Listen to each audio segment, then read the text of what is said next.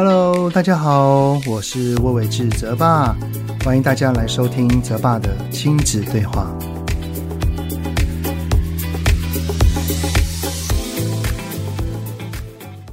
Hello，你们好，欢迎收听泽爸的亲子对话，我是亲职教育讲师魏玮志泽爸。上个礼拜呢，我儿子啊，终于考完国中的会考了啊。而且呢，还有发生一个小插曲了，因为会考举办的日子呢是在周六跟周日，也就是礼拜六的早上跟下午，还有星期天的早上。由于呢，我在星期六早上哈，通常都有演讲的工作，然后呢是在一年前就约了，就在去年的五月，就还没有想到今年会考的日期啊，所以。就跟那个邀约单位已经定好了之后，就是过了好久之后才发现啊，原来那一天是会考，然后我已经有约了，没有办法陪他去，让我觉得有点可惜啊。因为其实当我发现到。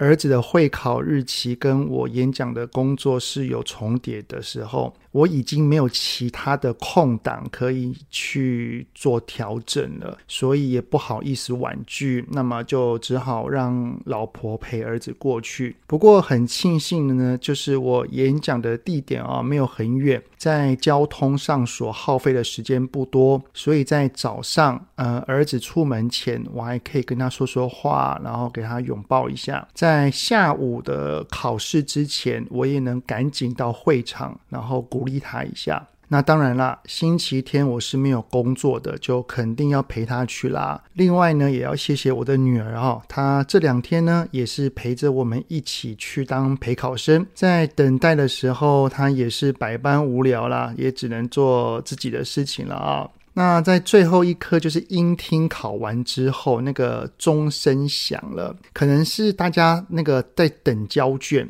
交完卷之后，就听到学校考场的那个全体学生的大叫：“哎呀，有一种终于考完的释放。”反正呢，不管考得如何，一切就等成绩出来之后再说吧。那这段时间就让孩子好好的放松一下，也可以思考一下，就是上高中之前哦，就还可以是哪一些事情是想要做的。毕竟啊，这一年的准备啊，真的是辛苦了。其实哈，这一段在准备会考的历程，不仅仅是考生辛苦哦，连考生的家长其实也都是会累的啊。身为国中会考生的爸爸啊，我的心中呢也有一些真心话，想要透过这一集呢来与你们小小简单的分享一下。所以呢，这一集的主题，我们就来聊一聊国中会考生爸爸的真心话。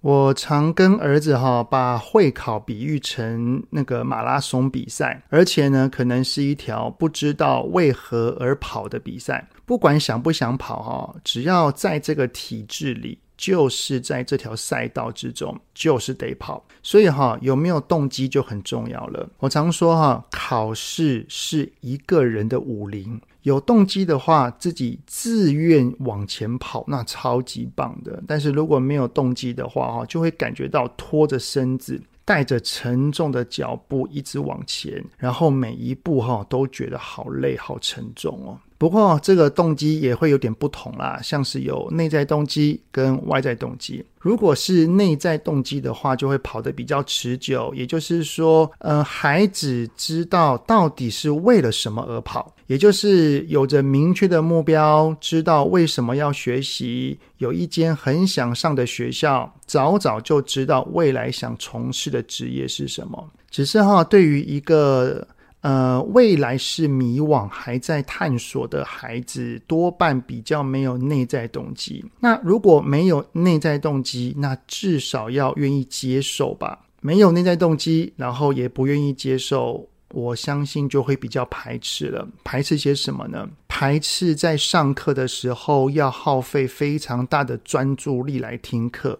也会排斥要花很多的时间把书本中的基本观念一点一滴、一步一脚印的把这些马步给扎好，把这些基本功给踏实。也可能也会有些排斥，就是要学习一些有效率的读书方法。而且啊，在考试的当下哈，其实也很难专注，因为只想要赶紧把考卷给写完，结束这一切就好。于是呢，粗心的几率也会拉高。那目前会考的制度哈，就是遵循着一零八课纲哈，就是以素养为导向的三大目标，也就是以。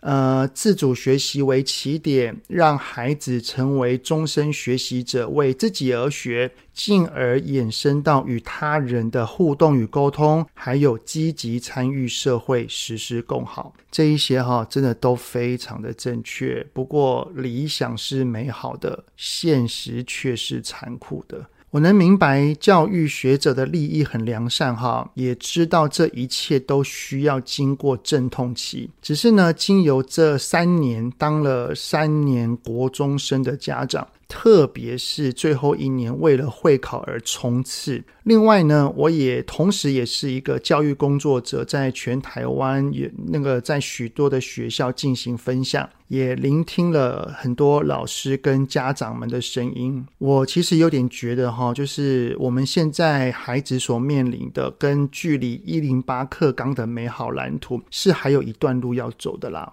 不过呢，我觉得很值得赞许的地方哈，就是目前会考的趋势都是以基础为主，顶多呢会多加几个精熟题，也就是一题就是考你一个基本观念就好。不会有太刻意出难题，也不是想要把孩子给考倒，而是真的是在确定孩子们到底懂不懂，以及是否有细心，还有对于时间的掌控度是如何的。我觉得这样子的出题方向是很棒很棒的。还有啊，那个在考题里面哈，就会有很多生活化的出题方式，也就是把观念包装在里面。基本上，只要孩子对于阅读的理解力是 OK 的，我相信都是可以找到答案的。就是考题的方向并不会执着于艰深的计算或公式等等等等的。我能明白这样子做的目的哈，是想要减轻孩子在考试端的压力，能够让孩子在日常生活之中哈多多探索自己，找寻未来方向。只是呢，呃，会考的趋势似乎并没有确实的落实在现场里面。我会这么说，是有几个原因啦。第一个呢，就是虽然会考的各科目是以基本观念为主，课本上所写的也都不会太难，但是哈，这个范围的广度还真的蛮广的哈。每一科要学的知识真的好多哦。虽然会考的科目只有五科，但是内容却涵盖了数学、呃、理化、历史、地理、公民、生物跟地科。真的有兴趣的话，哈，欢迎各位家长可以翻一翻国中生的课本，看看他们要吸收的东西有多少，哈。而且啊，刚刚讲的这一些还不包括几乎没有范围的国文跟英语哦。国文跟英语又必须要在日常生活当中，从小地方就要就要开始去培养了。再加上呢，单科一个礼拜在学校能上的堂数是有限的，很多时候，特别是段考前哈，都是在赶进度，如此呢，就很容易走回头路嘛，因为这样最快嘛。什么是回头路呢？就是单向的填鸭式教学嘛。老师在台上说，孩子在底下听，你就听，你就抄，就是这样的模式。其实这样子就有一些违背，就是要激发孩子学习意愿的初衷了啦。如果呢是以素养为导向，那就需要引发孩子的思考能力。毕竟现在 AI 这么的盛行，拥有思考能力才是未来能够站稳脚步的一个基础点。让学生们要明白这些学这些知识的原因跟目的，还有如何在他们的未来是可以用得到的，这一些哈都需要进行耗费很大量时间的思辨跟探讨。其实哈，就有蛮多老师跟我反映过，就是在有限的课堂里面，通常都是在赶课纲的进度，所以要能够办到花一些时间，好好的跟孩子去磨这一些知识，真的有点难。不过哈，我会这么说，并不是要增加孩子在学校的上课时间。而是啊，在适合孩子的学习时数里面，如何把学科跟非学科的课表做出适当的安排，然后是否真的要塞这么多的知识给孩子？我觉得是可以一起讨论跟共同进步的。而且我相信制定这方面的学者一定比我更懂。第二呢，就是虽然会考哈是以基本观念为主，而且课本所写的也都是还蛮基础导向的，但是不管是学校、家长还是补习班，都还是会增加难度来考孩子，就会导致有一个现象，就是课本写得很简单，但是呢，在考试上面，特别是非会考的考试哈。出题却很难，于是呢，让孩子要去做许多额外的学习以及额外的补充。我觉得这样子做应该是有它的原因所在啦。只是我所看到的现象呢，是孩子除了课本之外，他需要有非常多的讲义或参考书来堆叠这一切，或者是去补习班补好补满，才能够应付这一些有难度的考试。我并不是说这样子是不好的，只是不太明白哦，就是会考的目标以及日常的准备会有这样的落差的原因是什么？而且啊，也因为是这样子的现象，那么课纲是希望能够降低孩子考试压力的初衷，这不是也很难去办到吗？啊，所以啊，当孩子的学习广度是很广的时候，然后除了基本观念之外，又要把难的都搞懂，就会让孩子在放学之后需要花更多的时间在读书上。基本的时间是一定要的啦，不是说都不要念书，只是他要花更多的时间。一个孩子啊。扣除掉学校跟睡眠的时间，其实所剩无几了。让我们一起来试想看看哈，一个补习全科的孩子，他会有时间来探索自己的热爱或擅长吗？这么做不是也是违背一零八课纲适性学习以及适才适所这两点吗？然后呢，再到了高中端才要去面对学习历程档案，那不就是有点晚了吗？真的，如果能这样子做的话，真的觉得很棒。就是让孩子在国中端就有时间跟机会去进行自我探索、找寻方向。可能这个方向没有很明确，也没有关系，至少他有在思考，他有在摸索。然后到了高中，我相信学习历程档案才能真正的发挥效果，然后做出在大学端的衔接。第三个，那就是素养啦。素养的目标，哈，我觉得是正确的，也很棒哦。所谓的核心素养，是指一个人为适应现在生活以及未来挑战所应该具备的知识、能力以及态度，强调教育的价值与功能。不过，哈。真的希望不要只有考题上很素养，而是真正落实在学校以及放学的日子里面。就是呢，让孩子在课堂上可以尝试各种可能性，进行的许多知识上面的思辨挖掘，在他喜欢的科目上面能够激荡火花，脑力激荡，分组讨论，享受团队练习如何沟通以及共好。然后也可以增加动手做以及实际体验的课程。我相信唯有亲自做做看，才能够领会如何把学习到的知识运用在生活之中，不是吗？然后呢，放学之后读书跟功课这些还是得做，不过呢，也有着多余的时间可以从事自己热爱以及有兴趣的事物，让孩子呢能够在钻研兴趣以及用心学业啊，这两者并重，同时并行。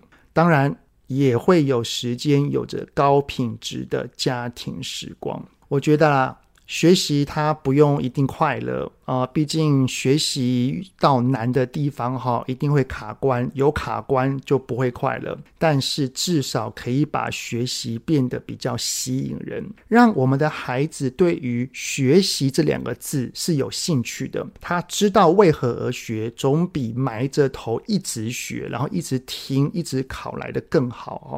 然后呢，家长当然也有我们的责任在了哈，就是要约束孩子在三 C 上的使那个休闲使用，然后呢，从小引导孩子去阅读，培养那个阅读的习惯，增加理解能力。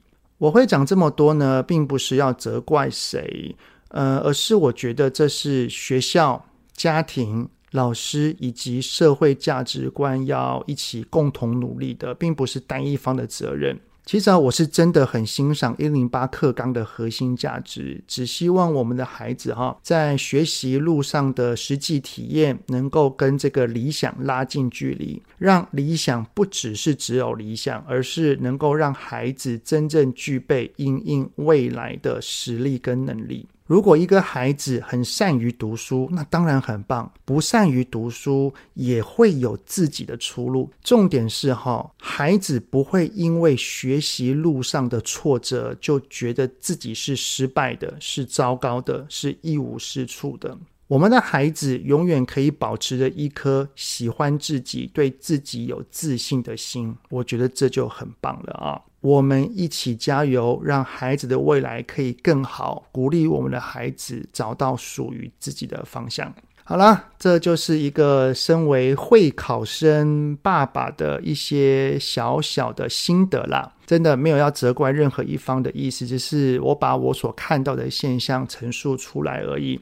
我相信每一个用心的教育学者，不管是政府端，还是学校端，以及教室里的老师端，还有家庭的家长端，我们都是很用心的大人。让我们一起为了我们的呃未来，为了孩子的未来可以更好。真的，因为只有孩子好，我们整体的未来才会更好，对不对？好的，那这一集的内容哈，就先到这边啦。很谢谢你们的聆听，有任何想听的内容，都欢迎在 Apple Podcast 底下先五星按个赞，再留言告诉我。也欢迎这一届的会考生家长有任何的想法，或者是认同不认同我刚刚所讲的都没有问题啊，欢迎一起讨论。泽爸的亲子对话，我们下次再见喽，拜拜。